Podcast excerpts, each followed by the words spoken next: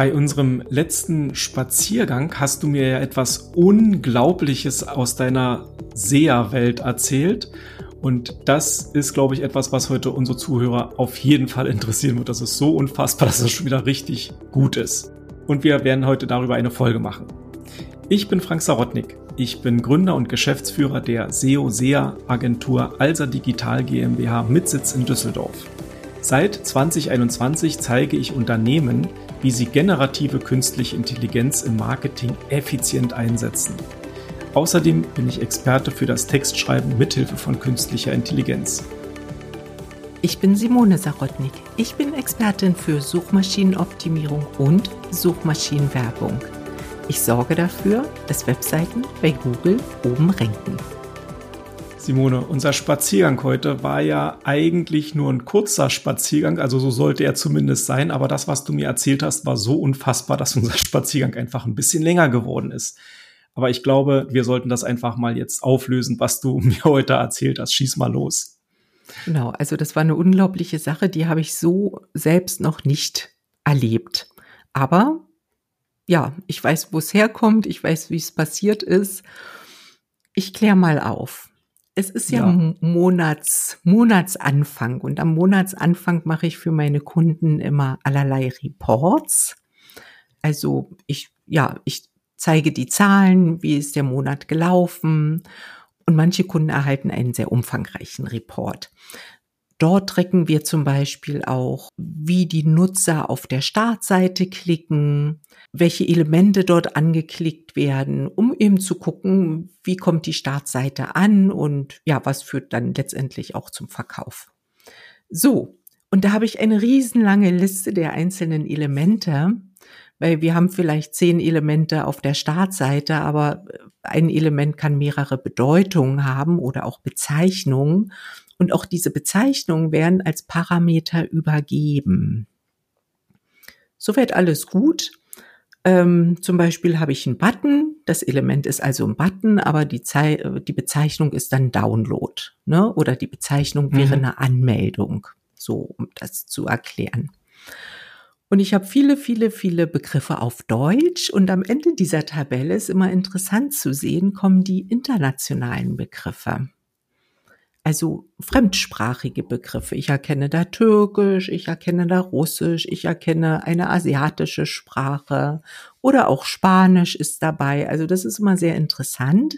Das hängt damit zusammen, dass die, die Nutzer ihre deutschen Seiten mit dem Google-Übersetzer übersetzen können. Mhm. Hervorragende Sache. Wenn jetzt nicht dieser VPA passiert werde, in dieser Liste, in einer Sprache, die ich auch zufällig lesen kann, stand ein Wort drin, das war für über 18-Jährige geeignet.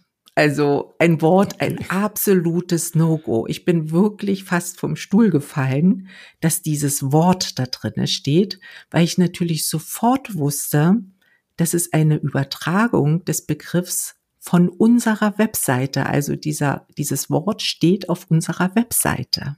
Ja. Ja. Und dann ging die Recherche erstmal los. Also ich war erstmal froh, dass ich dann dachte ich, ach, so GA4-Reports, ne, werden immer verteufelt, aber was man da alles sehen kann, wenn man genau hinguckt. Mhm. Da war ich erstmal froh, aber jetzt, woran liegt's?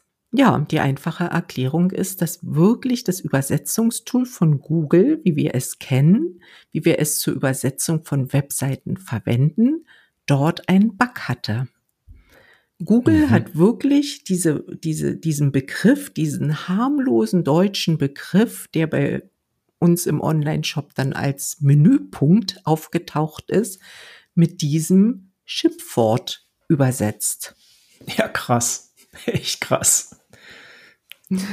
So, nun kann man bei Google dann Feedback geben. Das habe ich sofort gemacht. Das war die erste Aktion. Die zweite Aktion war, dass ich den Kunden informiert habe, dass wir das eventuell jetzt temporär erstmal die, die Menübezeichnung umbenennen, bis dieser Bug behoben ist. Da weiß man ja auch nicht, wie lange das bei Google dauert.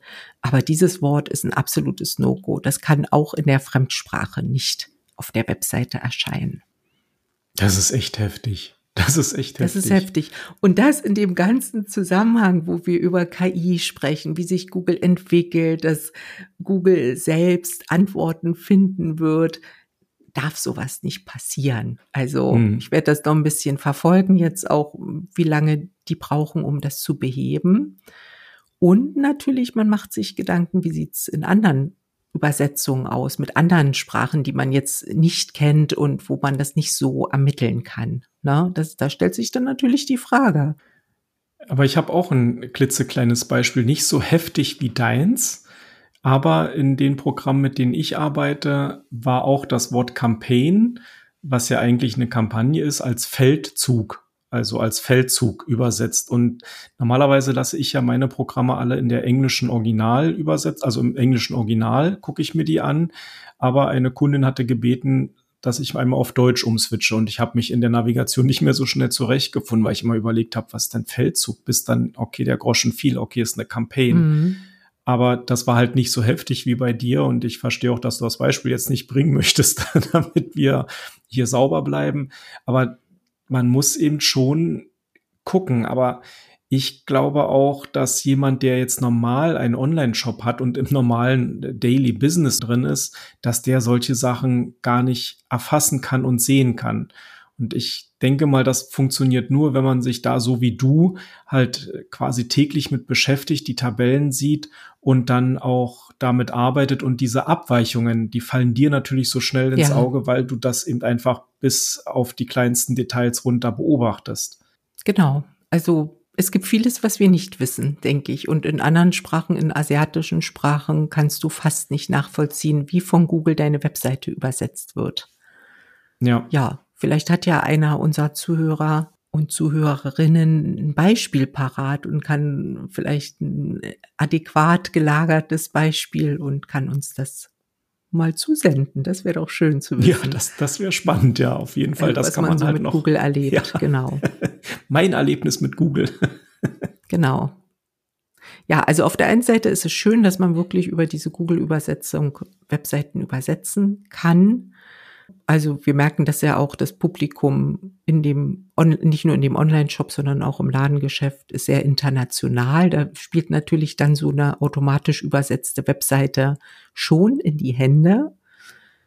Aber wenn es dann natürlich nicht sauber ist, dann, ja, dann wirft das große Fragen auf. Und letztendlich äh, kann man auch mal so über internationales SEO reden. Ne? Bleibt man dabei stehen und lässt die Webseite von Google übersetzen oder legt man nochmal extra Sprachversionen an für ja. die Kunden, die ja aus dem Ausland kommen und trotzdem die Produkte kaufen in Deutschland dann. Ja, und vor allen Dingen, wann, wann lohnt sich das und wann rechnet sich das? Also das ist ja auch genau, ein genau. nicht zu vernachlässigender Aufwand. Aber eine nativ übersetzte Webseite ist natürlich immer schöner und immer passender, wenn man es denn auch kann. Also ich würde das auch ja, das ist ein, oh, das ist ein großes Thema. Da können wir, glaube ich, auch noch mal ein paar mhm. Podcast-Folgen drüber machen. Internationalisierung von Online-Shops. Genau. Naja. Aber es, die, der Übersetzer von Google geht halt auch in das Thema, ne? Ja, Erleichterung von Arbeit, KI wird eingesetzt. Ja, Aber es ist noch mit heißer Nadel gestrickt. Also das, das merkt man ja selbst, wenn man den mal benutzt.